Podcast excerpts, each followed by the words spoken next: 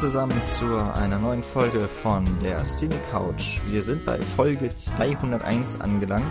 Zum ersten Mal offiziell nach unserer Umstellung auf den Zwei-Wochen-Rhythmus. Hoffentlich habt ihr uns nicht vergessen in der vergangenen Woche oder in den vergangenen 14 Tagen. Wir sind jedenfalls zurück und wir sind heute in einer etwas kleineren Runde, eigentlich sogar nur einer Linie, nämlich äh, Daniel. Wunderschönen guten Tag da draußen. Und ich darf äh, ne neben mir unseren Moderator heute vorstellen, den Jan. Genau. Hallo. Wir verbinden also als Punkte Worms und Mainz und haben damit so die, naja, Südwestachse. Ja, sozusagen. Der Cine ne? Couch auf jeden Fall verbunden, würde ich mal sagen. Ähm, wir sprechen heute über einen Blockbuster, der jetzt schon ein bisschen länger schon zurückliegt. Das ist jetzt dem neuen Rhythmus so ein bisschen geschuldet, ne? Können wir nicht mehr so ganz tagesaktuelle Ereignisse besprechen, aber es macht ja auch nichts. Dafür konnten wir ein bisschen die, ja, die Meinungen sich bilden lassen, bisschen sacken hm. lassen, was wir gesehen haben. Und vielleicht können wir auch am Ende die Frage, die ich von Lukas Bawenschik, dem äh, unserem lieben Podcast-Kollegen vom Longtake Podcast, beantworten, die er äh, in seiner Letterboxd Review geschrieben hat. Sie ist ziemlich kurz, deswegen zitiere ich sie voll und ganz. Warum existiert dieser Film? Fragezeichen. das schrieb er am 27. Mai. Das heißt, er hat den Film auch noch nicht vor allzu langer Zeit gesehen. Wahrscheinlich. Außer er hat sich sehr viel Zeit gelassen für diesen, für diese Frage. Schauen wir mal, ob wir die beantworten können. Es sollte vielleicht, ja, also ich denke mal, daran wird sich dieser Podcast messen lassen müssen, ob wir erklären können, warum es Alien Covenant den jetzt, er ist ein bisschen schwierig zu zählen. Wenn wir jetzt wenn wir jetzt Alien vs. Predator 1 und 2 mit in die, äh, ins Alien-Franchise reinrechnen, dann haben wir, dann müsste der achte sein, oder? Ich glaube auch der achte, ja. Obwohl ich da, ähm, also ich bin da nicht so firm, was diese Alien vs. Predator Teile angeht, wie die in dieses, also wie sie vorrangig erstmal in das Universum einzuordnen sind und wann die überhaupt spielen. Ähm, ja. Das sind, glaube ich, also, aber die einzigen, die auf der Erde spielen. Also zumindest ja, der erste. Ich glaube schon. Der, der erste spielt dann nicht in der Antarktis oder sowas. Bei mir sowas, ja. Ich weiß es nicht mehr genau. Auf jeden Fall. Ich, ich, bei mir fallen die immer so ein bisschen durchs Raster. Äh, liegt aber auch vielleicht der, anhand der Qualität. Ich weiß es nicht. Den zweiten habe ich, glaube gar nicht gesehen. Okay, der zweite ist wirklich Mist. Ähm, das, das können wir am Ende ja auch noch machen. Das auf jeden Fall würde ich sagen, außer ich vergesse oder du vergisst mich daran zu erinnern. Ich würde sagen, am Ende werden wir Alien Covenant einfach mal einordnen in einer Skala von Alien 1 bis zu Alien vs. Predator 2. So, das ist zumindest das, wie ich sagen würde, das ist äh, der beste und der schlechteste Teil dieser, zumindest dieses ganzen Alien-Franchises. Jedenfalls sind wir mit Covenant wieder einen Schritt weitergekommen zur ja ursprünglichen Tetralogie. Hm, genau. Nämlich äh, den Alien-Film, die sich von den 70ern bis in die 90er Jahre äh, unter vier verschiedenen Regisseuren rausgebildet hat und ja dann später ja vor, ich glaube fünf Jahren, so lange ist es jetzt schon her, äh, mit Prometheus nochmal etwas rangeflanscht bekommt, was in, ja, eigentlich so in den letzten Jahren gar, fast schon gang und gäbe ist, nämlich eine Art von Prequel. Nur, dass Prometheus hm, genau. das nicht so, das, das hast du eben nochmal so im Vorgespräch gesagt, eigentlich gar nicht so sehr darauf gepocht hat, wirklich als Prequel zu gelten, denn dann würde der Film ja wahrscheinlich Alien Doppelpunkt Prometheus oder so heißen oder Prometheus äh, in Alien Original oder sowas, wie man das jetzt auch heute immer bezeichnen würde. Der stand ja dann doch schon, was ja viele auch verärgert hat, ein bisschen mehr auf eigenen Beinen und hat ziemlich wenig eigentlich mit der Alien-Reihe zu tun gehabt, mhm. die ja Ridley Scott auch damals begründet hat. Und jetzt kehrt er ja quasi nach, nach sehr langer Zeit wieder zurück und tatsächlich so ein bisschen auch zu seinen Wurzeln. Also ähm, du hast ja gerade eben auch schon gesagt mit Prometheus. Ähm, ich fand das beispielsweise erfrischend, dass, äh, dass dem ganzen Universum so mal eine ganz andere Note beigefügt wurde. Ähm, viele eingefleischte Alien-Fans haben dann natürlich erwartet, dass sie ab Minute, was weiß ich, 20 da ihre Aliens äh, präsentiert bekommen und dass es äh, dass dann ja ein ganz klassischer äh, Alien-Flick quasi sich da äh, entfaltet. Aber ich fand es ganz schön, dass es einfach zu einem Zeitpunkt angeknüpft hat, in dem das Ganze sich vielleicht in der Form noch gar nicht entwickelt hat und wir bei diesem Entwicklungsprozess tatsächlich dabei sein konnten, jetzt auch über Covenant und ähm, ich weiß gar nicht, da kannst du mir vielleicht auch kurz äh, helfen bei der Frage, äh, hatte Ridley Scott das von vornherein so konzipiert, dass tatsächlich nochmal drei Filme kommen sollten? Oder war das damals so bei Prometheus, dass er gesagt hat, okay, ich habe da echt nochmal Bock drauf, wir fügen dem Ganzen jetzt nochmal einfach ein Kapitel dazu und der Rest kam dann quasi aus der Marketingmaschinerie heraus? Das, weißt du das? Das weiß ich so ganz genau nicht. Ich habe es erst vor wenigen Wochen, also kurz bevor Alien Covenant gestartet ist in den Kinos, kam diese Meldung, dass ja der geplante Alien-Teil, den Neil Blomkamp realisieren wollte, hm, genau. dass der nicht statt, also dass es den nicht geben wird, dass das Projekt geschlossen wurde von Fox. Und ich glaube, da war Ridley Scott als Produzent dabei und der hatte da Ja. einfach keinen Bock drauf. Ähm, und da gab es, glaube ich, auch in dem gleichen Atemzug, hat er, glaube ich, gesagt, dass er noch weitere Ideen für Alien hat. Hm. Und ich meine, dass er da auch erst tatsächlich gesagt hat, naja, so für einen Film reicht es auf jeden Fall noch, was ich mir so ausgedacht habe. Und deswegen geht man jetzt eigentlich davon aus, dass es noch mal eine Trilogie wird, also Prometheus, Alien Covenant und welcher Film jetzt auch eben noch danach genau. kommen wird. Also ich sage das vor allem aus dem Grund, weil sich äh, Alien Covenant jetzt für mich in sehr, sehr vielen Aspekten einfach wie, äh, wie so ein Zwischenkapitel angefühlt hat. So, so ein Schritt, äh, bei dem man äh, andauernd schon mö äh, wissen möchte, okay, wie geht's jetzt weiter? Und so habe ich mich oftmals in diesem Film gefühlt.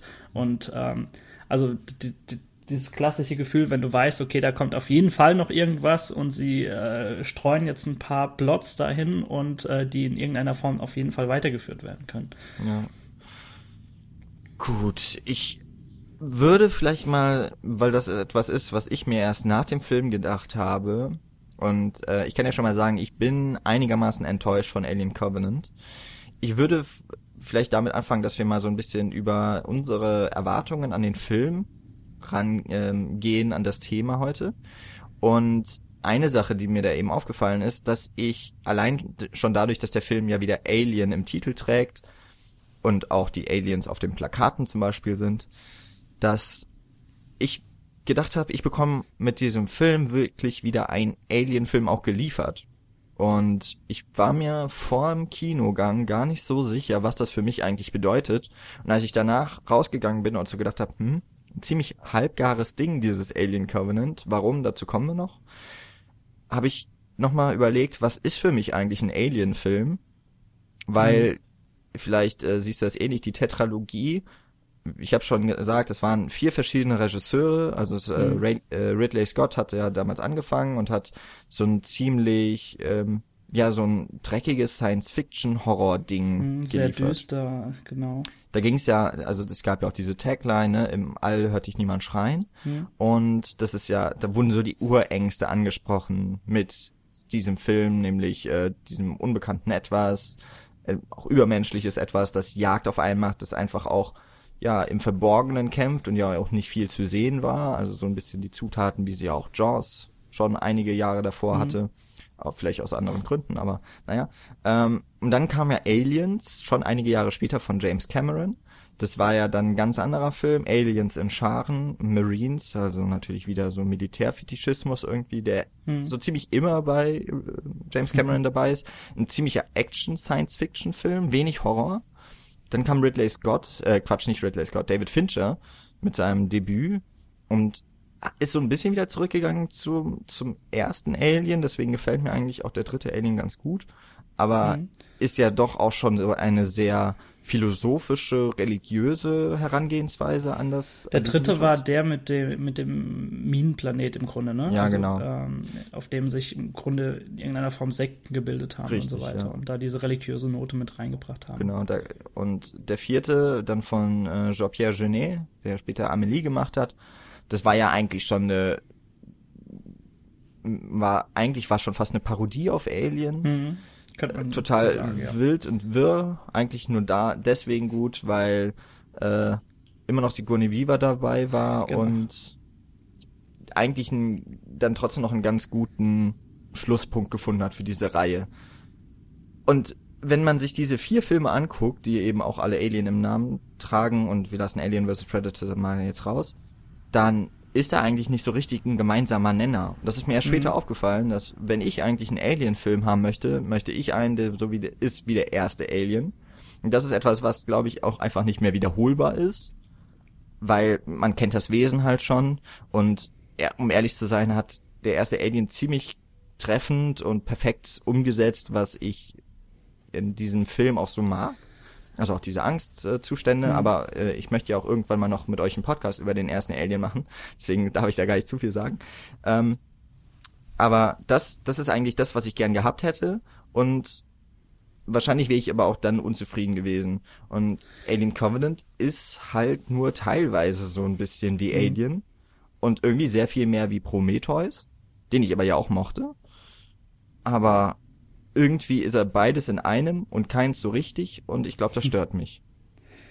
Ähm, also ich kann dir auf jeden Fall beipflichten in der Sache, dass ich auch glaube, dass ähm, so ein Alien 1 in seiner reduzierten Form, die ihn meiner Meinung nach so perfekt gemacht hat, heute nicht mehr reproduzierbar wäre und nicht mehr so von den Zuschauern, selbst wenn sie nochmal komplett neu an das ganze Thema herangehen könnten, ohne diese ganzen Faktoren über Alien im Kopf zu haben, äh, nicht mehr so funktionieren würde. Ähm, ich gebe dir auch recht, dass ähm, dass da seit jeher sehr, sehr schwierig ist, ähm, auch in Gesprächen herauszufinden, was denn überhaupt eigentlich wirklich die Quintessenz von Alien ist, von diesen ganzen Filmen.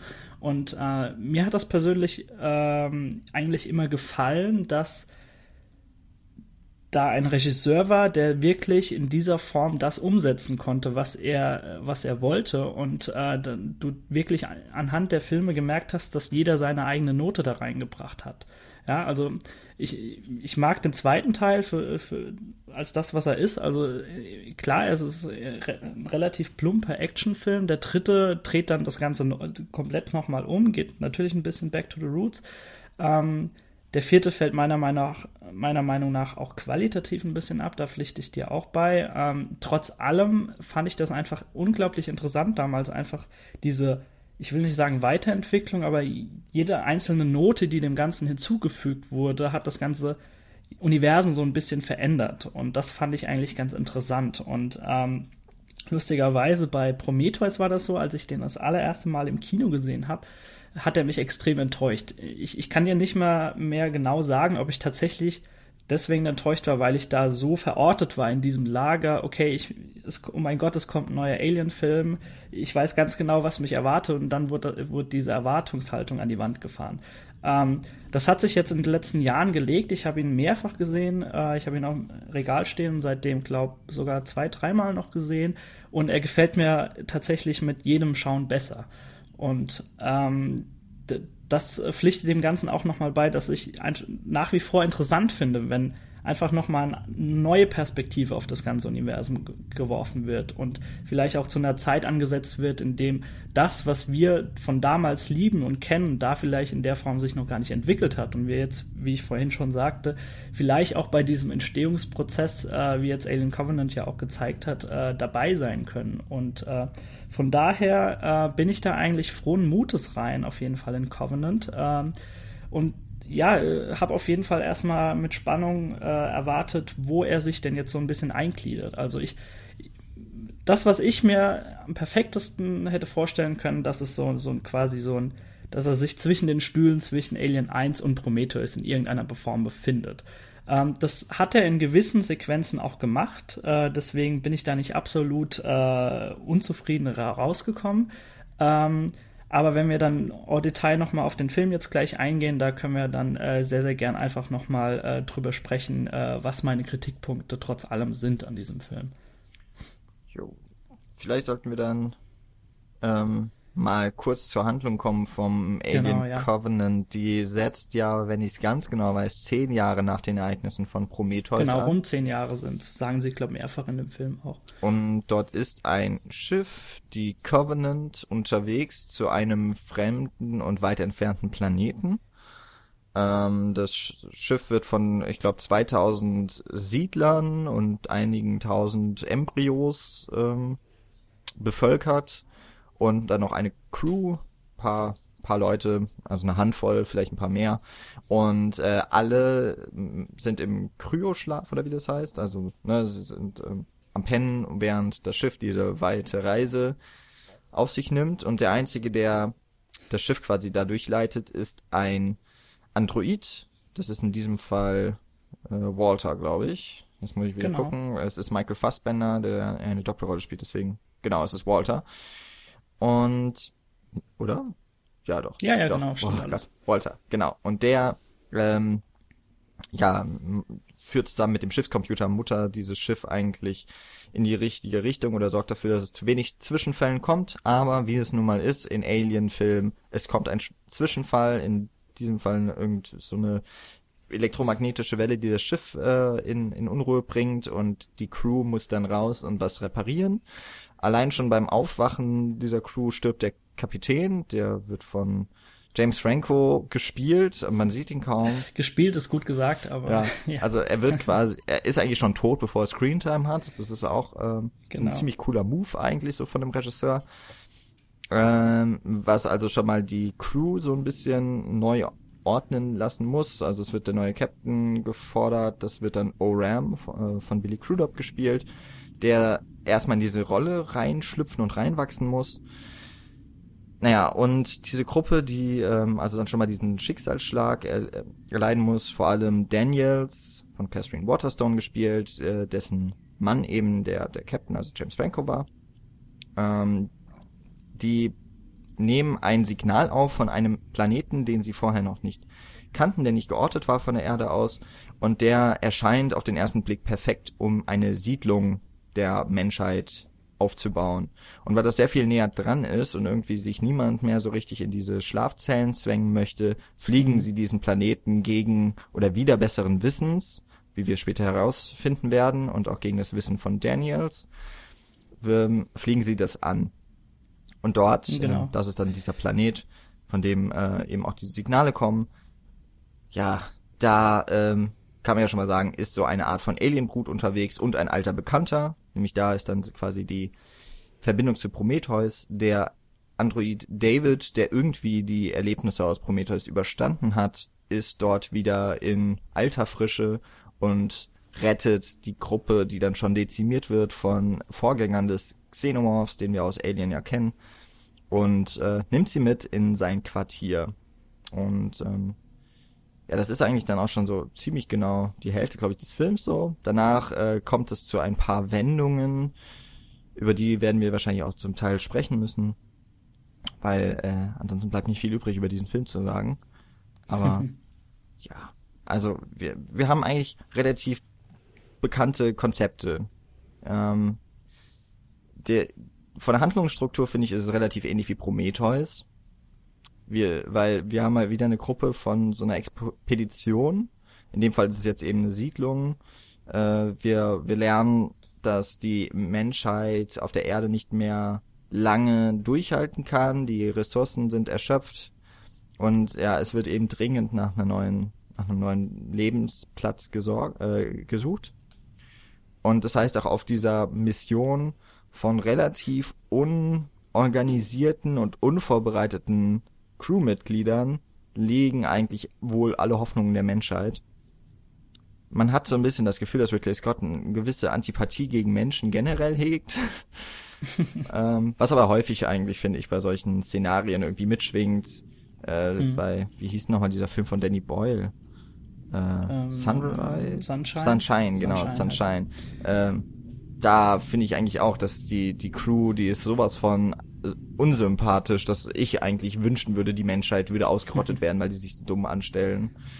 Ähm, also, um trotz allem den, äh, äh den, den Film nochmal äh, gut zu reden, Sunshine, da, also gerade die psychologischen Noten, die da äh, rauskommen, gerade was Einsamkeit und so weiter und Isolation angeht, äh, das ist da schon fantastisch aufgerollt in dem Film. Also sehenswert für alle, die äh, auf Science-Fiction-Filme und generell Weltraum äh, stehen. Nur so am Rand. Ja, aber du weißt ja, ich muss ja immer ein bisschen sticheln. Ja, über, da, da stehe ich voll drüber, ist kein Problem. Ja, sehr gut. Sehr gut.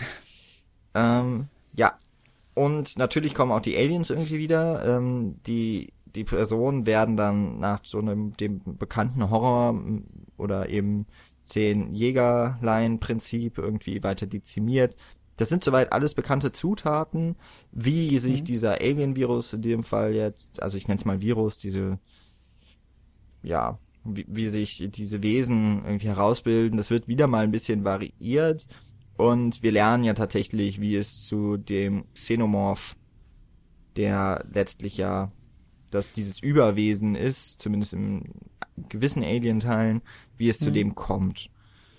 Genau. Insofern ja mal eine Frage schon mal beantwortet, die man von so einer so einer Origi äh, eine Prequel-Reihe ja erwartet. Also irgendwie muss ja dieser Anschluss geschafft werden und wir hatten in Prometheus haben ja auch viele gesagt, naja, eigentlich, der Film beginnt mit vielen Fragen und er endet mit einigen Fragen mehr. Mhm. Da war, glaube ich, ja auch schon so Alien-Gestalten, aber die sahen ja ganz anders aus. Und ich glaube auch mhm. diese Facehugger gab es noch gar nicht. Bin ich mir jetzt gar nicht mehr so sicher. Aber ist auch nicht so. Nee, ich glaube, die, die sind jetzt echt in Covenant ja. erst aufgetreten. Ja. Ähm, ja. Und ja, da, da kann man jetzt schon mal, man könnte jetzt schon mal zu Problemen, ich würde mal mit Problemen anfangen. Nämlich zum einen, ist es überhaupt sinnvoll, also wir haben schon so, du hast schon gesagt, das Interessante war eigentlich, dass sich dieses Universum, dieses Franchise von Alien dadurch so herausgebildet hat, weil immer verschiedene Regisseure sich anhand dieser Themen und der Figuren ähm, austoben konnten. Jeder konnte so seinem Stil freien Lauf lassen, was ja auch ziemlich krass ist, so für ein Studio mit so einem mhm. Franchise, ja, dass klar. sie das machen. Ähm, jetzt ist die Frage, wird irgendwie überhaupt dieses Alien-Universum dadurch um irgendwas bereichert, dass man herausfindet, wie der Xenomorph entsteht? Ist das überhaupt eine Frage, die mich als Zuschauer interessieren sollte? Ähm, das ist auf jeden Fall eine gute Frage. Ähm, ich es ist schwierig zu beantworten, weil ich mit einer anderen Intention an den Film herangegangen bin und auch meiner Meinung nach der die Quintessenz von Covenant eine ganz andere ist als dieses äh, ja dieses äh, on top quasi, dass wir erfahren, wie der Xenomorph entstanden ist. Und zwar ähm, das äh, kann ich vielleicht direkt jetzt auch an der Stelle einstreuen. Ähm, was, was mir prinzipiell an solchen Filmen gefällt, generell an Science-Fiction-Filmen, äh, die ja in irgendeiner Weise diesen Abenteuerfilm und diesen Entdeckungsdrang der Menschheit aufgreifen und in irgendeiner Form mit philosophischen Fragen oftmals unterfüttern und oftmals so das, ja, das Weltraum, Science-Fiction-Thema wirklich nur als Motor fungiert, um irgendwelche äh, philosophischen Fragen in irgendeiner Form zumindest zu behandeln. Und meiner Meinung nach, ähm, das, das spricht auch dafür, dass eben äh, Michael Fassbender in seiner Doppelrolle einen sehr, sehr großen Faktor in diesem Film spielt war für mich generell so äh, die Herangehensweise eher folgende, dass es wirklich eher darum ging, äh, dass wir quasi, was wir erschaffen haben, wiederum so weit getrieben haben, dass wir uns an, ja, an den Randen unserer Existenz begeben, so. Äh, weil, äh, ich weiß nicht, sollen wir das jetzt schon äh, mit reinwerfen mit Michael Fassbender und den verschiedenen Modellen von ihm? Ähm, würde ich auf, also ich würde da sowieso gleich noch zukommen. Ja. Ich, ich kann ja gerade sagen, warum ich äh, erstmal auch diese Alien-Mythologie äh, anspreche. Mhm. Zum einen, ähm, weil es irgendwie schön ist, so ein bisschen auch mal erstmal loszuwerden, was, was einem an dem Film nicht gefällt. Und mhm. ein bisschen die, weiß auch nicht, um erstmal so klarzustellen, ja, so geil ja. ist jetzt halt nicht. Ähm, also der Film heißt halt Alien und ich finde, dass er damit ziemlich stark wieder diesen Bezug stellt zur ja. zur Reihe eigentlich. Ja, viel Aber mehr selbst als da hatten wir selbst da hatten wir, äh, also ganz kurz im Vorgespräch ja äh, schon mal kurz erwähnt, dass wir uns selbst nicht sicher sind, ob das einfach jetzt ob da wieder die Marketingmaschinerie gegriffen hat und äh, ja das Studio gesagt hat, okay, bei Prometheus haben vielleicht nicht alle mitbekommen, dass es da äh, um ein Prequel von Alien geht. Packen wir das vielleicht mal in den Titel, dann holen wir die und die ab. Ja. Das ist doch super. Oder ob es wirklich darum geht, dass es wirklich von vornherein thematisch geplant war, dass es thematisch jetzt wieder an das Alien-Universum näher herangeführt wird und dass wir zu diesem Punkt kommen, äh, chronologisch, in dem wir uns damals bef äh, befunden haben. Ähm, und deswegen dieser Titel hm. erschaffen wurde. Ich bin mir relativ unsicher und tendiere tatsächlich eher zu ersterem. Ähm, Von daher äh, würde ich das gar nicht so groß äh, kritisieren oder zumindest sagen, äh, dass ich dann jetzt nicht mit dieser Erwartungshaltung rangegangen bin, dass ich enttäuscht wurde, weil der Film jetzt Alien heißt und er mir nicht das gibt, was ich dadurch äh, versprochen bekommen habe. Ja. Also ich weiß ja gar nicht, ob ich jetzt enttäuscht, also ich glaube nicht, dass es so bei mir dieser Enttäuschungsmoment mhm. ist jetzt, dass, dass ich jetzt denke, okay, ähm, ich wollte überhaupt nicht sehen, wie das Alien entsteht. Ich finde, das ist auch mhm. tatsächlich ziemlich uninteressant. Es wird auch finde ich eigentlich nicht sehr klug so, so jetzt dargelegt. Äh, der, das, was das alles bedeutet, nämlich was das mit der Figur oder den Figuren von, äh, von Michael Fassbender macht, das ist, das ist das Interessante. Mhm. Was ich nur interessant finde an dieser Geschichte, ich glaube nämlich auch, ähm, Ridley Scott wollte, glaube ich, wieder Science-Fiction-Filme machen und hat mit Prometheus es einigermaßen geschafft, eine Science-Fiction-Welt wieder zu entwerfen, das was er auch ziemlich gut kann. Ähm, mhm. Auch zusammen mit seinem Kameramann Darius Wolski hat er ziemlich geile Planeten, Bilder generell, äh, Setpieces äh, dargestellt. Ich fand auch, dass Prometheus einer der besten 3D-Filme überhaupt war, äh, die ich gesehen habe. Zumindest. Und jetzt sind ja die beiden auch wieder zusammen und sie machen auch wieder genau das Gleiche. Es sind tolle Bilder, es sind tolle Landschaften, äh, haben zum Teil ja in Neuseeland gedreht, um dieses mhm, abgelegene, genau. um diesen abgelegenen Planeten, der eben auch erdähnlich ist, abzubilden wieder alles sehr geil. Und ich glaube, dass so das war, was so der Hauptantrieb für Ridley Scott war. Das Problem ist nur, dass, ähm, glaube ich, in dem Fall, und das war ja bei Fox auch schon bei zum Beispiel Alien 3 ziemlich stark, dass die sich sehr einmischen in dieses Franchise dann eben doch, obwohl man auch sagt, okay, die lassen so dem Stil der Regisseure schon einige Freiheiten, aber im Endeffekt, gerade bei Alien 3, will ja David Fincher überhaupt nichts mehr mit diesem Film zu tun haben, weil er sagt, das ist nicht mhm. mein Film, das das, was ich machen wollte, durfte ich nicht. Und ich glaube, der Film heißt jetzt nicht Prometheus 2 beispielsweise, weil 20th Century Fox sagt, hier, wir wollen Alien wieder. Das ist das Bekannte, das ist auch das, das Symbol, ähm, diese, das hat schon eine Eigendynamik angenommen. Das ist einfach Popkultur geworden. Auch die mhm. Alien-Gestalt von H.E. Giga.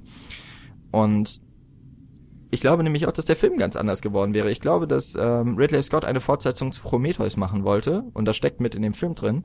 Er musste aber sich auch auf den Kompromiss einlassen, die Verbindung zu Alien zu schaffen. Und das hat er auf mhm. meiner Meinung nach die am wenigsten interessantesten äh, Be Situationen bezogen, nämlich ähm, das Alien wieder zum Leben erwecken, aber eben auch noch eine Evolution zu zeigen, mhm. einigermaßen.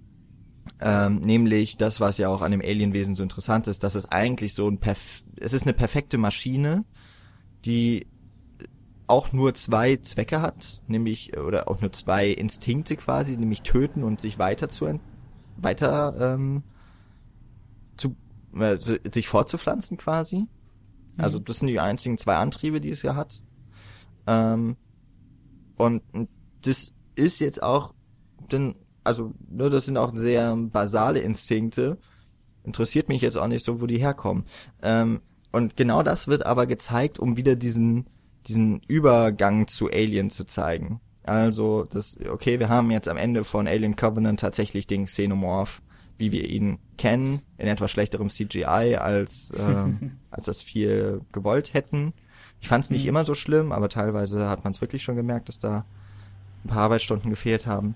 Und deswegen ähm, bin ich jetzt erstmal da so eingestiegen, weil das finde ich ist eines der großen Probleme einfach von diesem Film, dass er zwischen diesen Stühlen steckt, eine Alien, ähm, ein Alien Prequel zu sein und eine Prometheus Fortsetzung. Und ich glaube, dass das zwei Interessen sind, die relativ deutlich ähm, ersterem dem Studio und letzterem dem Regisseur oder der Vision des Regisseurs zugeschrieben werden kann. Und das, was sehr gut funktioniert, ist die Prometheus-Fortsetzung mit seinen ganzen Ideen, mhm. finde ich. Und das ist eben mhm. Michael Fassbender als auch einzige wirkliche Konstante jetzt in diesen Teilen. Also äh, Nomi Rapace Charakter gibt's nicht mehr, sie ist tot. Ähm, alle anderen sind ja eigentlich auch in Prometheus gestorben, soweit ich weiß. Also da ist nicht mehr viel übrig geblieben, bis auf den Prolog, ähm, du meinst den, Gründer von Wayland, genau, ja. Also wird von Guy Pierce verkörpert. Ich will den ja auch nochmal sehen mit seiner Schöpfung eben, in dem Fall dann genau. David. Ist auch eine meiner Meinung nach relativ interessante Szene, die auf jeden Fall sehr viel aufgreift, was David in, in Prometheus schon ausgemacht hat und da gewisse Wendungen erklärt hat und äh, das eben jetzt aus, ja, beziehungsweise artikuliert wird, nochmal konkret. Ähm, und da steckt eben unfassbar viel drin, wenn, wenn David auf Walter trifft. Mhm. Und das ist auch meiner Meinung nach so das, das Interessanteste, was diesen Film ausmacht. Und deswegen würde würd ich dir völlig beipflichten, dass wenn Ridley Scott freiere Hand in dieser Form bekommen hätte, dass eine fantastische Fortsetzung zu Prometheus entstanden wäre, mit dem Feeling von einem Alien-Universum. Und ich bin fest davon überzeugt, dass er das sehr, sehr gut hinbekommen hätte, ohne gezwungen zu sein, überhaupt zu zeigen, wie dieser Xenomorph entstanden ist. Ähm, er hätte es in irgendeiner Form wahrscheinlich trotzdem gemacht, aber du, du merkst in sehr vielen Sequenzen, dass dass unglaublich viel Screentime dafür eingeplant wurde, genau das zu zeigen, dass das unbedingt gezeigt werden muss, äh, mit jedem Schritt, wie es eben dazu kam, dass dieses Alien entstanden ist. Mhm. Und meine Güte, du hast gerade schon die zwei Triebe angesprochen von diesem Alien, das haben wir schon in vier, vier Filmen bekommen davor. Also ähm, ich weiß nicht, welche Facette du dem Ganzen da noch beifügen möchtest, ohne dass, ja, es ist quasi zu Ende erzählt, was das angeht. Und ich glaube einfach, dass er eine viel, viel frischere, frischerere Perspektive noch hätte reinbringen können. Ähm, wenn wir aber jetzt einfach mal von dem Standpunkt aus sprechen, dass wir es aus unserer Warte jetzt als Prometheus 2 sehen, ist trotz allem ein sehr schöner, interessanter Film entstanden, äh, bei dem wir dann auch gleich auf jeden Fall auch über die Stärken zu sprechen kommen, denke ich mal. Ja, also erstmal äh, Michael Fassbender an sich wussten, wussten wir schon alle, ist ein hervorragender Schauspieler. Mhm. Äh, war auch eigentlich das, das große Highlight schon in Prometheus äh, eben seine das Darstellung von David. Das Highlight in fast jedem Film, aber. ja. Aber ich glaube, selbst die Kritiker ähm, von Prometheus haben zumindest Michael Fassbenders Rolle sehr mhm. geschätzt. Und ähm, ja, jetzt in dem Fall hat das Studio und hat Ridley Scott auf jeden Fall aus diesen Meinungen gelernt und gibt halt Michael Fassbender einfach gleich zwei Rollen. Wir können uns, denke ich, beim nächsten Teil dann Alien, wie auch immer, Prequel und Prometheus Sequel darauf einstellen, dass Michael Fassbender bald alle Rollen übernimmt, weil dann kann man ja einfach nur noch was Gutes über diesen Film sagen. Genau. Ähm, ja, jetzt spielt er eben zwei verschiedene Androiden. Und das muss man ja auch noch vielleicht nochmal für die Leute, die einfach Alien gar nicht kennen, ich glaube, es sind nicht viele, äh, vor allem nicht, die dann bei uns reinhören. Ähm, Androiden ist einfach nicht zu trauen im Alien-Universum. Und Michael Fassbender kann ziemlich gut dieses Geheimnisvolle darstellen. Und mhm. ich muss jetzt schon mal sagen, ich habe am Anfang gedacht, als ich ihn, also es gibt ja diesen, diesen Prolog, mhm. ähm, in dem David eben auftaucht, das ist der Android aus Prometheus. Und dann ja. gibt es einen Sprung ins äh, Weltall, es ist einige Jahre, es sind einige Jahre vergangen, also ab dem Zeitpunkt auf jeden Fall auch noch mal deutlich mehr als zehn Jahre innerhalb des Films jetzt. Und man sieht wieder Michael Fassbender, aber dann eben als Walter. Und als es dann irgendwie darum ging, dass äh, diese,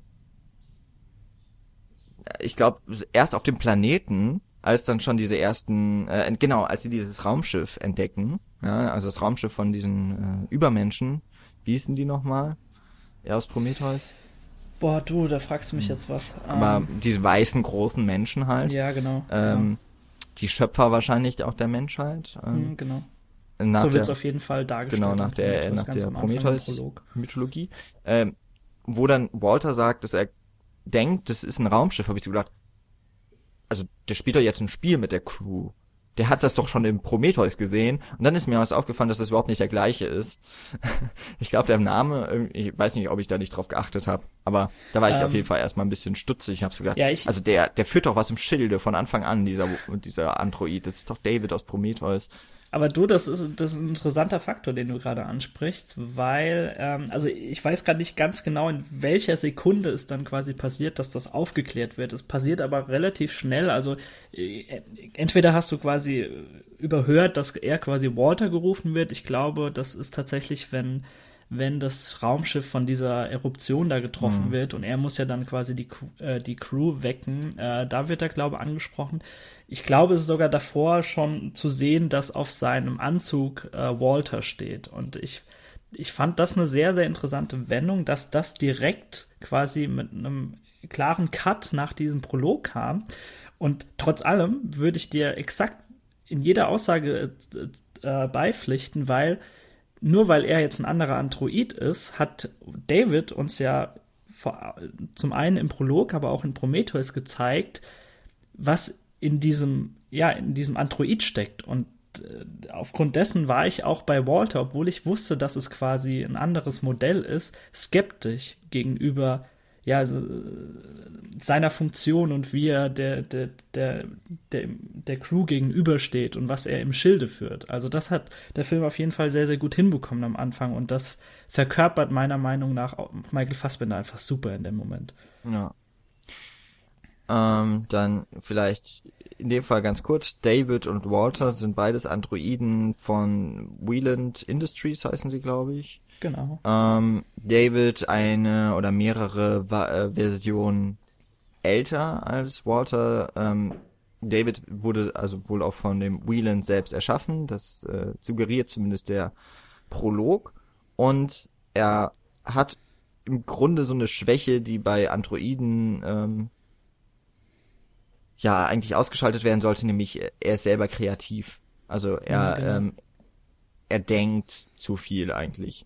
Das er ist denkt selbst und äh, liebt es, einen Schaffungsprozess genau. quasi zu kriegen. Also eigentlich ist er die perfekte Kopie des Menschen mit dem einzigen, mit der einzigen wirklichen Verbesserung, also abgesehen davon, dass er alles sehr gut kann, hm. ähm, dass er halt nicht sterblich ist. Und hm. Walter ist eine sehr viel spätere Iteration dieser Androiden und bei dem wurde eine Blockade eingesetzt, ähm, dass er eben nicht selbst kreativ wird, sondern einfach nur ja quasi Befehle durchführt. Also der perfekte Android, der perfekte mhm. Servant, äh, Diener eigentlich für die für den Menschen. Und das ist schon mal etwas sehr Wichtiges dann ähm, generell für diesen Film, bei dem es immer wieder, wo, wo ja eigentlich auch Prometheus eingesetzt hat, wo es immer wieder darum geht, nämlich es geht um Schöpfer und Geschöpf Mhm. Ähm, es ist die große Frage, die ähm, Prometheus antreibt, äh, schon, wer hat uns erschaffen und äh, die, die Crew geht ja los oder fliegt los ins Ungewisse, um diese Frage zu klären. Mhm. Wo ich mir jetzt, wie gesagt, nicht mehr sicher bin, ob die wirklich so geklärt wurde. Und es geht jetzt hier auch weiter. Und es beginnt eben jetzt gleich mal mit diesem Dialog äh, und im Prolog zwischen Schöpfer und Geschöpf, nämlich zwischen Wieland und David. Und das ist tatsächlich ein ziemlich, eine sehr, sehr gute Szene, mhm. die ähm, eigentlich sehr simpel ist, wenige Einstellungen hat. Sehr limitiert ist auch in, in ihrer Ausstattung, dass du wirklich den Fokus auf, die, diesem, auf diesem Gespräch zwischen den beiden hast. Ja. Das ist sehr schön gemacht. Und wo eigentlich schon ziemlich gut auch die Grundlage, das hast du ja auch schon gesagt, die Grundlage wird eigentlich gelegt für das, für das Thema des Films. Nämlich, ähm, dass Wieland auf der einen Seite sehr fasziniert ist von, der, von seinem Geschöpf. David äh, entspricht all seinen Vorstellungen, aber er merkt dann eben auch im Gespräch, also beide sind irgendwie mit dem, mit dem jeweils anderen unzufrieden weil Wieland irgendwie merkt, hm, der David ist nicht in der Art und Weise perfekt, wie er das wollte. Nämlich äh, David lässt schon irgendwie hervor, also er gibt sich ja selber seinen Namen beispielsweise. Mhm. Ähm, das heißt, das ist ja auch schon mal ein kreativer Prozess. Er ähm, stellt auch seinen Schöpfer in Frage, woran man eben auch merkt, dass David mit seinem Schöpfer unzufrieden ist. Nämlich, mhm. äh, naja, du wirst halt sterben und ich nicht. Und das ist dann so ein komischer Moment, in dem, glaube ich, auch so eine Stille einsetzt zwischen den beiden. Und dann befiehlt Wieland David ja ihm Tee einzuschenken, obwohl er direkt daneben sitzt. Mhm, und Typisch David, menschlicher Verdrängungsmoment ja, im ja. Grunde. Und David äh, befolgt halt diesen, diesen ja. Befehl. Aber da ist eigentlich schon klar, es ist schon dieses, dieses Gefühl oder diese Andeutung der Auflehnung ist schon mit drin. Mhm. Aber trotzdem noch so eine gewisse Gefolgschaft und eben dieses, ja, auch das Enttäuschtsein, also das haben wir da auch schon. David ist enttäuscht von seinem Schöpfer. Er hat's rausgefunden, woher er kommt. Und der Mensch selber ist noch auf dieser Suche, aber so ein bisschen ist damit ja auch schon die Frage beantwortet, was der Mensch am Ende finden wird. Nämlich ist es ja eigentlich nur die Enttäuschung, zu sehen, okay, das ist ja doch etwas sehr natürlich ist vielleicht sogar. Also es ist ja diese große Frage der, wo, wo kommt man her, diese mhm. Metaphysik ja auch. Das ist ja eigentlich auch gerade das Interessante, weil man sich alles vorstellen kann. Und ich glaube, alles, was die Antwort darauf wäre, wäre, am Ende, wäre im Endeffekt zu banal für uns. Zumindest wenn wir sie verstehen können. Äh, dass es am Ende nur enttäuschend sein kann. Das finde ich auch schon mal ein ziemlich cooler Aspekt, so in, in dieser Anfangsszene. Ich fand auch diese Note interessant, äh, die der Wayland da noch reingebracht hat, äh, weil er ja wirklich bewusst und sel selbstbewusst in einer gewissen Weise sagt, er weigert sich zu glauben, dass wir Menschen in dieser Form existieren, nur weil irgendwelche Affen irgendwann gelernt haben, aufrecht zu gehen. Mhm.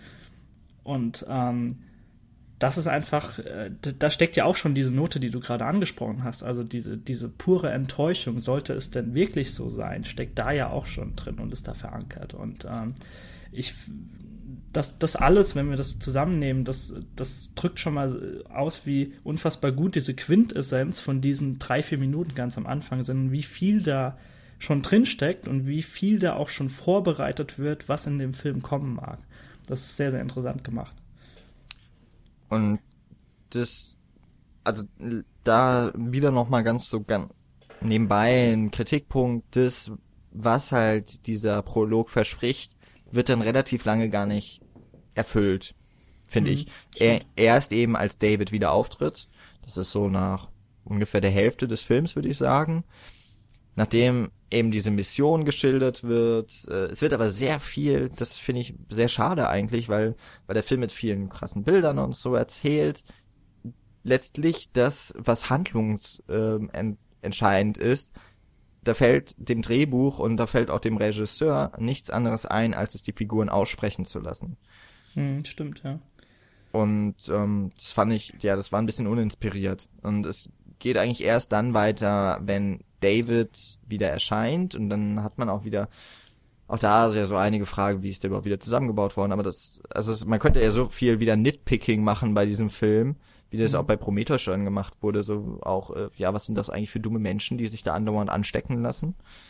Von irgendwelchen komischen Zeugs. Ähm, da, da will ich aber eigentlich gar nicht so richtig hin. Äh, da haben, glaube ich, genug Leute drüber geschrieben auf jeden Fall und bestimmt auch gesprochen sondern äh, vielleicht bleiben wir dann tatsächlich eher bei David und ähm, dann auch gerade seine Beziehung zu Walter. Wie hast du das denn wahrgenommen? Glaubst, also er war ja fasziniert, glaube ich, von Walter. Ähm, und er ja auf der anderen Seite auch. Er nennt, also David nennt Walter ja Bruder. Genau, ja. Aber es ist so der kleine Bruder, von dem man sich erhofft, er würde nach einem, also ist jetzt für uns beide schwierig äh, nachzuvollziehen. Wir haben beide keine kleinen Brüder. Aber ähm, mal so der Gedanke, sowas Psychologisches, Küchenpsychologie, äh, die Hoffnung, der kleine Bruder schlägt nach einem selbst. Hm. Ich glaube, das ist auch so ein Gedanke von, von Überlegenheit und auch so ein bisschen Schöpfungsgedanke, so von wegen, naja, ich bin ja, also mir kann man schon nachahmen. Das ist schon, äh, wäre schon gerechtfertigt, wenn mein jüngerer Bruder nach mir schlägt. Also ich, ich finde es auf jeden Fall interessant. Ähm, ich sage prinzipiell erstmal jetzt was zu der, zu der Connection äh, zwischen den beiden, was aber auch später äh, sind dort ja gewisse Dialoge vorhanden bei den beiden, bei denen es genau darum geht, also dass er ihn wirklich überreden möchte oder ihn im Grunde zeigt, offenbart, wie sein Leben ist, also wie Davids Leben ist und ihm zeigt, wie schön das eigentlich ist, wenn er selbst die, ja, als, ja, als kreativer Faktor auftritt und als äh, ja, etwas schafft. Und ähm, also ich fand das auf jeden Fall sehr interessant ähm, und ich, ich, war die ganze Zeit drauf gespannt, wann dieser Moment auftaucht, äh, wenn die beiden aufeinandertreffen. Das erste Mal, wenn wir David sehen, ist es ja im Grunde nur diese Tatsache, dass er sich sehr lange schon auf diesem Planeten ähm, aufhält und mittlerweile weiß, wie man gegen, äh, ich, ich, weiß nicht, was es zu dem Zeitpunkt noch sind, sind ja keine Xenomorph, aber die, ja, die, die Vorart im Grunde von den Aliens, ähm, wie man die bekämpft, wobei man da ja auch schon dazu sagen muss, dass diese, dass dieses Virus, da, da kannst du mich gerne korrigieren, falls es doch nicht so ist, aber ähm, dieses Virus wurde ja dazu erschaffen, alles Lebende, außer pflanzliche quasi im Keim zu ersticken. Mhm. Und ähm, deswegen droht im Grunde David und auch Walter in dieser Hinsicht gar keine Gefahr. Aber trotz allem rettet er eben die Menschen äh, später zu, aus gewissen eigennützigen äh, Gründen, wie wir noch erfahren werden. Aber das ist so der erste Moment, äh, in dem wir ihn sehen und auch wir natürlich relativ sicher sind, wer das ist, auch wenn er äh, verdeckt unter seinem Cape da die, äh, die, die Meute rettet. Und dann äh, befinden wir uns wirklich in dieser in dieser sehr großen Halle von diesem Volk, das mittlerweile ausgestorben ist, von dem wir auch noch nicht so wissen, wirklich wissen, was da passiert ist.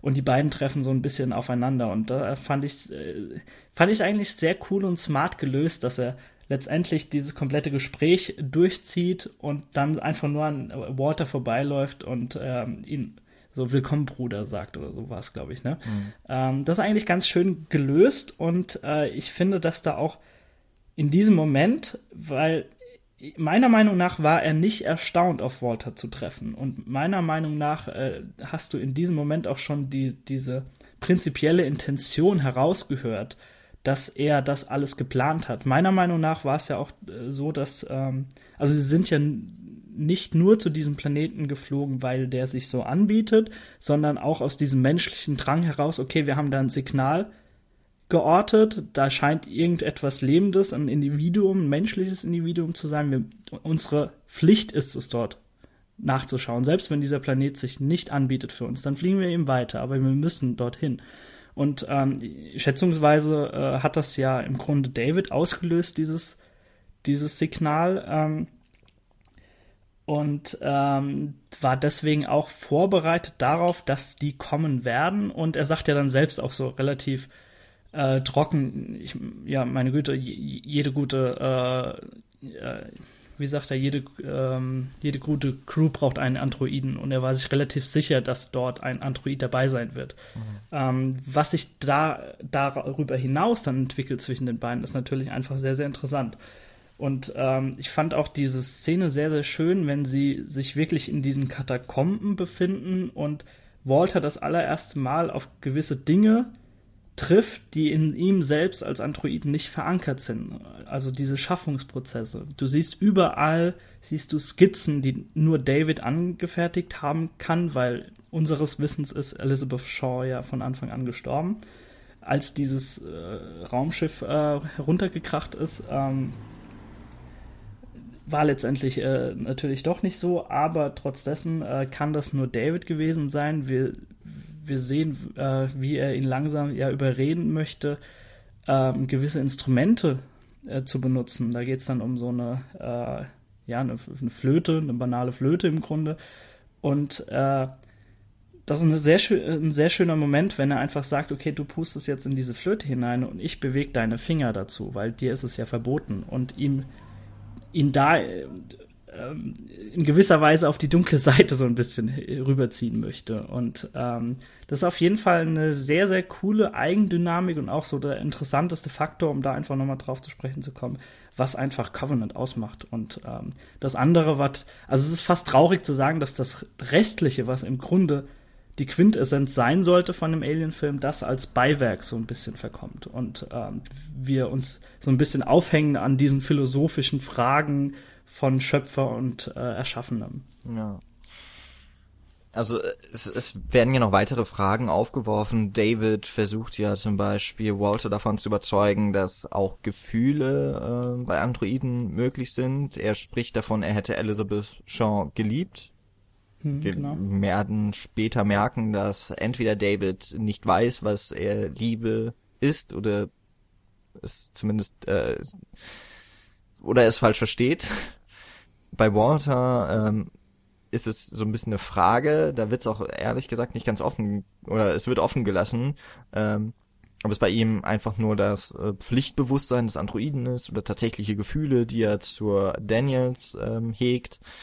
Ähm, also auch da bleibt immerhin so eine gewisse Art von Ambivalenz, was eigentlich ganz schön ist, weil ansonsten ziemlich viel dann eben auch, was erst angedeutet wird, also so diese ersten 10, 15 Minuten, wenn David ähm, auftaucht, bleibt vieles im Unklaren und eigentlich mhm. eben nur aus den aus dem Wissen um die vorhergegangenen Geschehnisse, also in Prometheus, dass man weiß, David kann man nicht trauen, traut man ihm auch als Zuschauer nicht. Ähm, das wird natürlich eingelöst, aber dann noch auch relativ deutlich alles gemacht, was ich auch mhm. wieder schade fand, äh, wo man einfach merkt, das ist halt auf ein möglichst großes Publikum zugeschneidert, dem, stimmt, ja. bei dem man bloß nicht zu viel erwarten möchte. Das, das ist wirklich sehr schade, weil äh, im Grunde schon diese ganzen Skizzen, klar, er, er tut so, als würde ihn die, ähm, die Gestalt und äh, diese, diese biologischen Gründe oder, oder Begebenheiten dieser Alienwesen irgendwie äh, interessieren und deswegen seziert er sie. Ähm, aber es ist schon, dass alles irgendwie damit voll ist, äh, diese Manie äh, um dieses lebende, äh, um diese außerirdische Form, wird ja alles schon mal so angedeutet. Aber später sagt er dann ja auch, äh, dass das alles Iterationen wiederum sind. Äh, Vorgänger, äh, nennen wir also mal die Vorgänger Alpha und Beta Morphe von äh, dem Xenomorph, dass das alles Geschöpfe sind, die er gezüchtet hat. Mhm. Und am Ende führt er dann ja auch den Oram zu diesem Ei, diesem, das, was man eben kennt aus dem äh, Alien 1 auch, äh, wo der Facehugger sich festsetzt und auch dort schon das Blut, das Säure äh, ist, ähm, ein Wesen, das einfach darauf ausgelegt ist zu töten. Um, ähm, und auch dort gibt es dann die Szene, wie der Brust oder der Bauch, wie nennt man denn das dann? Also, ich sag erstmal ähm, Brustkorb durch. Wie nennt man die Ch Chestburster? Ja, genau. Ne? Ja. Also aus dem Bauch platzt dann wieder das Alien. Ähm, und es gibt auch ja diesen Moment so, äh, äh, das Alien guckt ja David an und man hat das Gefühl, es ist jetzt dieses, dieses äh, die neue Brut erkennt die Mutter, ne? Ja, genau. Und ja, bis dahin ist dann irgendwie schon wieder alles so überdeutlich gemacht worden. Das fand ich ein bisschen schade.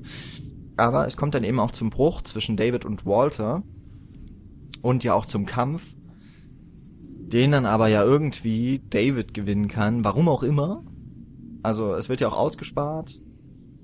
Und danach mhm. wird sowieso auch wieder vom Drehbuch ein bisschen skurril alles. Ähm, es ist nicht immer so ganz klar, warum dann äh, David, der sich als Walter tarnt, so handelt, als wäre er noch Walter. ähm, also äh, meiner Meinung nach, ähm, für mich war es relativ deutlich auch ähm, abzusehen, dass, äh, also ich glaube, wir sehen nochmal äh, sehen noch mal diese kurze äh, Szene, in der er das Messer mhm. hält und dann ist, wird auch schon ausgeblendet und einer von den Androiden kommt quasi mit der Kleidung raus von, äh, von Walter. Mhm. Und meiner Meinung nach ist zu diesem Zeitpunkt oder sollte zu diesem Zeitpunkt für alle, die in irgendeiner Form ein gewisses Hintergrundwissen haben, wie Filme funktionieren, schon klar sein, dass das höchstwahrscheinlich nicht David sein wird. Und aus diesem Standpunkt heraus finde ich es fast ein bisschen, ja, ein bisschen lächerlich, dass es so lange noch herausgezogen, herausgezögert wird bis zur letzten Sequenz. Ich habe mir das dann schon gedacht, dass es in irgendeiner Form so auftreten wird, aber du hast in dieser Form schon gemerkt, dass alles so ein bisschen dahingehend zusammengezimmert wurde in diesem Drehbuch. Also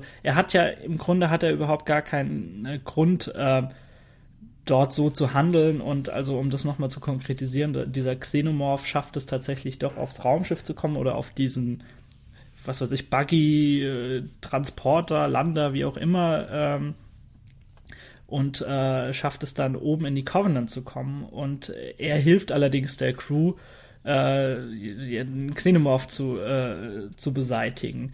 Ich, ich habe mich kurz gefragt, ob er das tatsächlich vielleicht wollte, um einfach die Crew zu dezimieren in irgendeiner Form, weil er hatte ja, wie sich am Ende herausstellt, doch noch im Grunde auch zwei Embryos in der Form mhm. äh, dabei, die er dann, äh, was, was äh, am Ende eine ganz nette Sequenz ist, da können wir auf jeden Fall nochmal zu sprechen äh, kommen drauf gleich, ähm, aber die im Grunde ja bei sich hat und seinen, seinen Bestand äh, quasi an Xenomorphen gesichert hat damit. So wie letztendlich auch diese, dieses Kolonisationsschiff äh, genau diesen Sinn erfüllt. Und äh, ich habe mich echt gefragt, ob, ob das bewusst so war oder ob sie wirklich so lange das herauszögern mussten, dass das dass es eventuell doch David sein könnte. Ich weiß es nicht, keine Ahnung. Hm.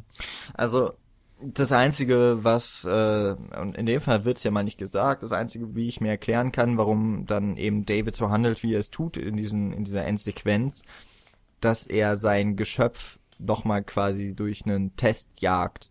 Also ist mhm. es wirklich schon so perfekt. Es wird ja am Ende besiegt. Mhm. Ähm, bei dem Androiden ist dann aber nicht wirklich eine Regung zu auszumachen, ob der jetzt damit einverstanden war oder ob er zufrieden ist mit seiner Schöpfung. Wohl eher nicht, aber keine Ahnung. Und das Einzige, was halt sinnvoll wäre, okay, er lässt es jetzt mal so testen und ähm, er entwickelt jetzt wahrscheinlich weiter. Also, hm, keine Ahnung. Genau. Ich kann es mir nicht anders vorstellen, was, was das, äh, sonst sein Plan sein sollte. Ähm, da, da ist halt wirklich so ein bisschen das Problem, dass diese gesamte Idee, die halt, das finde ich ist auch das wirklich Coole an Covenant, ist dieser, dieser äh, philosophische Ansatz, Mhm. Was ja auch so etwas Religiöses hat, äh, immer der Schöpfer. Und es geht ja tatsächlich auch mal um Religion äh, unterhalb, innerhalb der Crewmitglieder. Äh, immer dieser Zwiespalt Religion und Wissenschaft. Und bei David verbindet sich ja irgendwie so beides. Er ist ja, er fühlt sich ja als eine Art Gott, würde ich schon sagen. Ähm, der eben mal hier und da so ein bisschen was experimentiert und eben einfach mal Sachen erschafft. Eben auch, weil er es kann. Ähm, und auf der anderen Seite ist es aber natürlich auch ein sehr wissenschaftlicher Kontext, in dem das Ganze geschieht.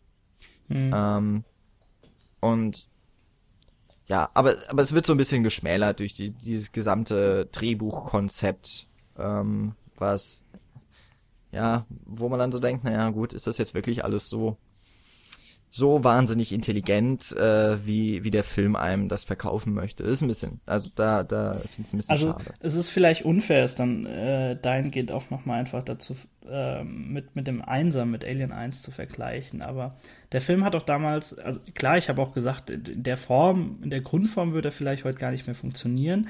Aber du hast schon in gewissen Momenten, siehst du doch einfach, dass, dass du diese Atmosphäre viel, viel besser rüberbringen kannst, wenn du limitierter und reduzierter mhm. vorgehst und nicht alles vorgibst. Du hast, äh, du hast vorhin ganz gut äh, umschrieben damit, dass das Drehbuch leider die, die, die Crew alles aussprechen lässt, anstatt es einfach zu zeigen oder in, in irgendeiner Weise subtiler in den Film zu integrieren. Ähm, das ist einfach schade, dass es so gelöst wurde und ich äh, finde einfach, das ist so der größte Schwachpunkt des Filmes, dass alles sehr zusammengezimmert ist und du bei jeder Faser merkst, was der Film von dir möchte. Ich finde ihn auch in keinster Weise überraschend in, in, in, irgendwelchen Sequenzen, also sehr, sehr erwartbar alles. Und ähm, weil wir gerade bei der Crew waren, äh, ich fand es ein bisschen schade, dass die Crew in der Form sehr blass geblieben mhm. ist, meiner Meinung nach. Finde ich ähm, auch. Das ist immer eine große Stärke gewesen, auch in Filmen des Alien-Genres, die vielleicht in irgendeinem anderen, äh, in irgendeinem anderen Faktor eine Schwäche aufgezeigt haben, dass markante Persönlichkeiten dabei waren. Und da wurde ich von Anfang an schon enttäuscht, als James Franco gestorben ist, ähm, dass, äh, wie heißt der neue Captain nochmal? Der dann kommt, der Oram genau, Oram, dass der sehr ach, sehr unmarkant und wenig charismatisch war. Also ich fand es völlig okay, dass sie einen Charakter quasi dargestellt haben, der sehr, selbst sehr unsicher ist und erstmal in diese Rolle hineinwachsen muss. Aber ich fand ihn trotzdem sehr wenig charismatisch in der mhm. Form und der, er ist nicht wirklich als Captain aufgetreten. Und du kannst einfach bei einem Film, der im Drehbuch so viele Schwächen hat, kannst du trotzdem über Charaktere und Persönlichkeiten, selbst wenn du ihnen vielleicht nur oberflächliche, markante Punkte verleihst. Es geht ja auch nicht anders bei einem 15-Mann-Team und äh, bei 20 Minuten Screentime am Anfang, bevor es dann letztendlich losgehen muss. Aber du kannst es trotzdem besser lösen, dass du jedem irgendwas Markantes verleihst in dieser Form. Und das hat der Film nicht erreicht, meiner Meinung nach. Und auch selbst nicht bei der wichtigsten Person, äh, dann von Catherine Waterstone gespielt. Ja. Ähm, also alles sehr, sehr blass geblieben einfach. Gerade bei der äh, Daniels finde ich es halt richtig krass, weil sie wird dann ja doch etwas mehr in den Mittelpunkt gezogen. Hm, genau. Also eigentlich die, die Charaktere, die es da nur gibt, sind David und Walter. Das sind die einzigen, bei denen es einigermaßen alles funktioniert, wobei ich jetzt auch nicht am Ende wirklich traurig bin, dass Walter stirbt, wenn überhaupt ein Android in dem Sinne sterben kann. Hm. Ähm, bei Daniels wird versucht, also zum einen ist Catherine Waterstone ja auch wieder so ein Sigourney Viva Charakter irgendwie in diese in diesen etwas androgynen Frauenheldentyp ähm, wird da wieder die Reminiszenz geschoben, genauso wie es auch mit Nomi Rapaz schon gemacht wurde in Prometheus. Genau, ja. Ähm, aber es funktioniert halt einfach nicht. Äh, Daniels wird, also ihr Mann stirbt und das Gefühl von Mitleid wird, wird ja sogar versucht beim Zuschauer ähm, hervorzuheben, indem sie sich dieses eine Video von ihrem Mann, der Bergsteigen ist, äh, relativ, also ohne Seil, glaube ich auch, ne? Also ungeschützt mhm. und der, wo also sehr schnell versucht wird, eine Charakterisierung nochmal nachzuschieben von James Franco. Ähm, und, und dadurch irgendwie zu zeigen, okay, die beiden haben sich wohl wirklich geliebt. Das muss jetzt aber hart treffen, dass ihr Mann gestorben ist. Es funktioniert aber nicht, wenn du das innerhalb von zwei Minuten abhandelst. Hm. Und so funktioniert der Film fast immer. Das einzige Mal, wo es wirklich funktioniert, ist tatsächlich bei Tennessee, dessen Frau ja ähm, nahezu Amok läuft auf dem Planeten, auf dem sie dann landen und mhm. äh, dieses Shuttle zerstört. Äh, wenn er, wenn man dann nämlich, da wird nämlich Zeit gelassen. Er äh, man sieht ihn noch im Raumschiff, der zu seiner Frau möchte. Etwas ganz Natürliches. Ja, das kann man auch nachvollziehen, vor allem, weil man auch ein bisschen mitbekommen hat, dass sie sich tatsächlich mögen. Ähm, und dann weiß man, okay, sie ist gestorben, aber die Crew auf dem, auf dem Planeten verrät es ihm nicht. Und erst als es dann mal endlich ausgesprochen wird, kommen bei ihm tatsächlich auch mal Gefühle hoch und da ist eine Zeitspanne vergangen, das kann man dann irgendwie nachvollziehen. Das finde ich. Und da ist auch eine, eine Bandbreite, die da ge ja. geboten wird bei ihm. Also er ist so der. Ähm, Gibt auch jedes Mal in allen Alien-Filmen äh, diesen Typus, äh, ja, Spaßkanone, der die, die Crew so bei Laune hält. Ja. Und das ist eben ähm, eher in dieser Form. Und da wird eben auch eine gewisse charakterliche Bandbreite gezeigt. Und wie du gesagt hast, genügend Screentime verliehen, um das überhaupt mal wirken zu lassen auf den Zuschauer, bevor es dann weitergeht. Ich will noch einen letzten Punkt ansprechen. Da warst du auch so ein bisschen, nämlich ähm, nochmal im Rückbezug auf den allerersten Alien-Film, ähm, nämlich Atmosphäre. Und das ist etwas, das fehlt, finde ich, Alien Covenant total. Was auch wieder damit zusammenhängt, dass er so diese zwei Wege geht, nämlich mhm. also noch einmal dieses Alien Prequel zu sein und die Prometheus Fortsetzung.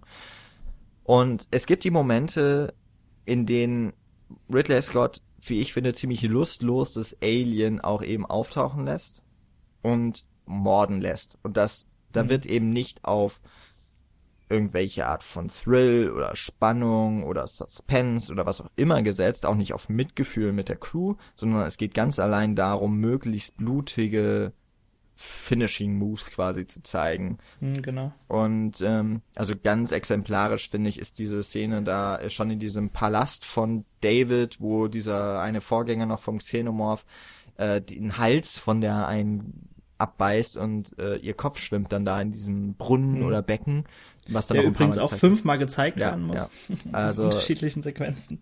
Äh, das einzige Mal, wo es einigermaßen funktioniert, ist, äh, wo vielleicht Ridley Scott sogar schon so ein bisschen selber parodistisch auf äh, dieses ganze Alien-Franchise sieht, dass, ich meine, ähm, das Alien selber sieht ja, also es hat ja doch, der, der Facehugger hat deutliche äh, Erinnerungen an das weibliche Geschlechtsorgan beispielsweise hervorgehoben oder ist dementsprechend ähm, gestaltet. Der Alien-Kopf hat schon eine deutliche Phallus-Symbolik. Mhm. Ähm, dass diese Geschöpfe, die H.R. Giga geschaffen hat, sind sehr erotisch irgendwie auch in ihrer Aufmachung ähm, und immer wieder auch sexuell konnotiert. Und es gibt halt denn diesen, die eine Szene, da ist das äh, ist auf der Covenant auch schon äh, das Alien, der Xenomorph und ähm, bei einer Sexszene wird dann die Frau ja tatsächlich äh, da irgendwo habe ich das gelesen, das ist so diese Tentakel äh, Hentai Porn ähm, Ästhetik, äh, die wird dann von diesem äh, von dem ja auch äh, spitzen Schwanz vom Alien tatsächlich penetriert, also sie wird äh, so ja fast schon hinterrücks eben einfach getötet und dann äh, auch noch ihr Sexualpartner, wo das Alien dann ja tatsächlich in diesen erotischen ähm, Kontext quasi reingenommen wird und äh, ja der der Sexualakt quasi durch das Mordende äh, noch ersetzt oder bereichert wird. aber auch zu Ende geführt wird. Also ja, also das finde ich war der war die einzige Szene, die so ein bisschen daran erinnert hat. Also sie war da auch total durchsichtig von vorne bis hinten. Hm. Und ja, das irgendwie, obwohl der gesamte Film, das gesamte Drehbuch eher einem Flickenteppich gleicht, finde ich. Das hm, ist, das und das gut, ist, ja. das ist schon komisch, muss man auch erstmal hinkriegen, einen total durchschaubaren Film mit wirklich will, nahezu willkürlich aneinandergereihten Szenen hinzubekommen. Äh, es hätte auch ein heilloses Durcheinander werden können, aber dafür sind die Ideen dann wohl nicht weit genug gegangen. Zumindest, also ja, das, was halt tatsächlich interessant ist, worüber wir, denke ich, auch die meiste Zeit gesprochen haben, ist tatsächlich dieser philosophische Konflikt zwischen äh, wo komme ich her oder eben auch äh, diesem Schöpfungsgedanken generell. Hm. Und zwar aus beiden Perspektiven. Zu müssen eben. Ich finde auch da, dahingehend ganz interessant, dass der Bordcomputer auch Mutter ja, genannt wird. Stimmt.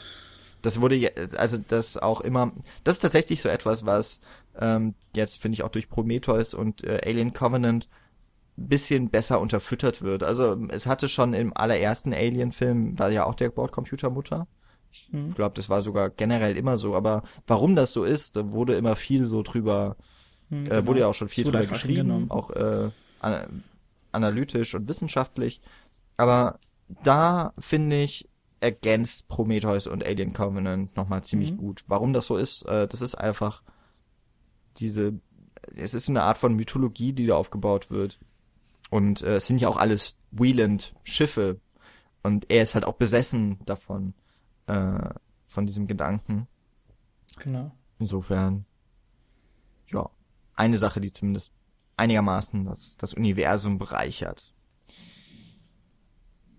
Gut, ich bin soweit okay, sollen wir noch zu deiner, zu deiner zu der Frage kommen? Ach Oder ja, zu stimmt. der Frage. Oh ja, ja Gott, wir haben ja, wir haben zwei Sachen. Gut, ähm, machen wir erstmal vielleicht, ähm, also ich würde ja sagen, warum existiert der Film überhaupt? Ich glaube, Ridley Scott wollte einfach gerne weiter Science-Fiction-Filme machen. Genau. Ridley Scott auch, ist ja. aber leider Gottes schon lange nicht, also schon lange über seinen sein Zenit des Schaffens hinaus, eigentlich Blade Runner, würde ich sagen. Ähm, und er könnte es nicht mehr anders machen als mit dem Alien-Franchise. Hm. Also Blade Runner hätte er machen können, aber er hat sich ja für Alien entschieden. Und äh, Blade Runner kommt ja auch noch dieses Jahr, da ist er ja nur noch Produzent. Also, ähm, um dazu auch nochmal was zu sagen, wir haben jetzt sehr viel Kritik äh, angefügt äh, die ganze Zeit. Ähm, ich hatte trotzdem meinen Spaß in diesem Film und er hat mich unterhalten. Und deswegen ähm, bin ich auch der Meinung, dass Ridley Scott nach wie vor auch in diesem Film jetzt sehr genau weiß, was das Alien-Genre ausmacht und das in irgendeiner Form alles reinbringen wollte und auch eben diesen Spagat lösen wollte zu Prometheus letztendlich. Und meiner Meinung nach äh, werden alle Tropes und alle Standardsituationen, die man sich in so einem Film vorstellt, generell Science Fiction, aber auch äh, per se in einem Alien-Universum, dass die alle relativ gekonnt abgefrühstückt werden, wir aber einfach generell uns in dieser Hinsicht schon lange mehr erhoffen und neue Noten wollen und eine neue frische Prise wollen und das heutzutage einfach nicht mehr langt, wenn du einfach so einen 0815-Film aufziehst. Und deswegen ähm, ja, warum gibt's den Film? Vielleicht als Zwischenkapitel für einen weitaus besseren Film, der da noch kommen möge. Ähm, aber selbst da, das sehe ich jetzt erstmal kritisch. Ich hatte sehr, sehr viel Hoffnung nach Prometheus, ähm, der mir, wie ich schon sagte, über die Jahre hinweg immer, immer besser gefällt. Ähm, ich weiß es nicht. Vielleicht äh, hat das Franchise jetzt einfach nochmal Luft geholt und äh, Leute dann das letzte Kapitel äh, tosend ein und, äh, und liefert uns einen fantastischen Film. Aber da müssen wir auf jeden Fall noch ein bisschen warten. Von daher, vielleicht können wir, wenn der dritte Teil rauskommt, äh, besser die Frage klären, warum es diesen Film Covenant gab. Ja. Gut zusammengefasst. Dann äh, die Einordnung. Ja, also für mich ist Alien Covenant näher an Alien vs. Predators 2 als an Alien. Okay, also ich, ich bin ja schon froh, dass du gerade nicht von mir verlangst, dass ich acht Filme jetzt äh, qualitativ in eine Reihenfolge bringen ähm, soll. Es ist schwierig zu sagen, meiner Meinung nach äh, würde ich Prometheus, wenn du mir trotzdem das Recht äh, stattest, äh, noch einen anderen Film reinzuwerfen aus dem Universum, ja. würde ich äh, in irgendeiner Form qualitativ bei Alien 4 mhm. verorten. In, in irgendeiner Form. Das wäre bei mir auch schon relativ weit unten. Genau, bei mir auch. äh, da, da kommt nicht mehr viel, außer die Alien vs. Predator. Ja, siehst du, da ist sogar, glaube ich, Alien vs. Predator 1 bei mir noch drüber. Ja, echt. Also mir hat er damals auch sehr viel Spaß gemacht, aber das war meinem Alter geschuldet, glaube ich. Also ich weiß nicht, müsste ich eventuell nochmal schauen. Ja. Können wir vielleicht auch irgendwann mal noch nachholen. Machen wir noch. Naja, ja, das genau. versprechen wir mal nicht. Was wir noch versprechen können, ist, äh, über den allerersten Alien wird es definitiv irgendwann noch einen Podcast geben. Denn der steht ja auf meiner Liste der Filme, die wir noch besprechen müssen, bevor wir aufhören. Eine wahnsinnig kompakte Liste, allein schon vom Titel. ähm, ja. Also wir sind, Gut. wir sind verhalten in der Begeisterung zum Film, aber ich glaube, das kann man so zusammenfassend doch sagen. Von den Ideen hätten wir gerne mehr gehabt und genau. irgendwie besser verpackt. Und mal gucken, vielleicht gibt es ja, äh, das habe ich auch schon, haben häufig Leute geschrieben, das, was eigentlich äh, Ridley Scott bei Alien Covenant jetzt so hervorgehoben hat, nämlich ähm, auch gerade die Figuren David und äh, Walter, wäre etwas, was Blade Runner viel ähnlicher und viel näher ist als dem Alien-Franchise. Hm, stimmt. Und deswegen so. Blade Runner 2 kann man ja auch noch drauf hoffen. Ne? Also ja, stimmt, in stimmt, aller, ja. also ich finde zumindest die Trailer sehen sehr vielversprechend aus. Ähm, könnte auch mal ein Film werden. Über Blade Runner müssen wir auch noch sprechen. Also es, es ist noch so viel zu tun. Und genau, ihr habt uns noch eine Weile an der Backe. Genau. Wollten wir damit sagen. Deswegen machen wir hier erstmal zu. Ja, ab dafür ist viel zu warm heute. Richtig. Um noch länger zu schreiben. Wir ähm, hoffen, ähm, ihr konntet mit unserer Besprechung was anfangen. Wir freuen uns sehr über Kommentare. Äh, an dieser Stelle vielleicht nochmal, wer bis hierhin gehört hat, der hat bestimmt auch die 200 komplett durchgehört und hat gehört vielleicht zu den vielen, vielen Gratulanten, die in der Folge oder eben auch noch danach aufgetreten sind. Vielen, vielen Dank für die lieben Grüße und ähm, soweit wir das mitbekommen haben, auch für das Verständnis dafür, dass wir den Rhythmus etwas entschlackt haben. Ähm, hoffentlich habt ihr wieder zu uns gefunden und findet uns dann auch in zwei Wochen wieder in eurem Podcatcher. Da ist noch nicht ganz klar, worüber wir sprechen werden, ob es was Neues, was Altes, was Großes, was Kleines wird. Wir wissen noch nicht mal, wer es macht, aber ähm, das, das soll euch nicht davon abhalten, in zwei Wochen wieder reinzuhören. Genau. Bis dahin ähm, dürft ihr uns gerne auf cinecouch.net besuchen, auf Facebook slash cinecouch oder Twitter slash Cinecouch und natürlich bei iTunes äh, auf dort Cinecouch. Da freuen wir uns auf jeden Fall über Feedback jeglicher Art. Und bis dahin wünschen wir euch möglichst gute Abkühlung. Vielleicht im Kino, das klimatisiert ist. Oder aber ihr springt mal ins Wasser und lasst Film mal Film sein. Wir werden uns irgendwo dazwischen, denke ich, einordnen. Viel Spaß und bis zum nächsten Mal. Ciao, ciao.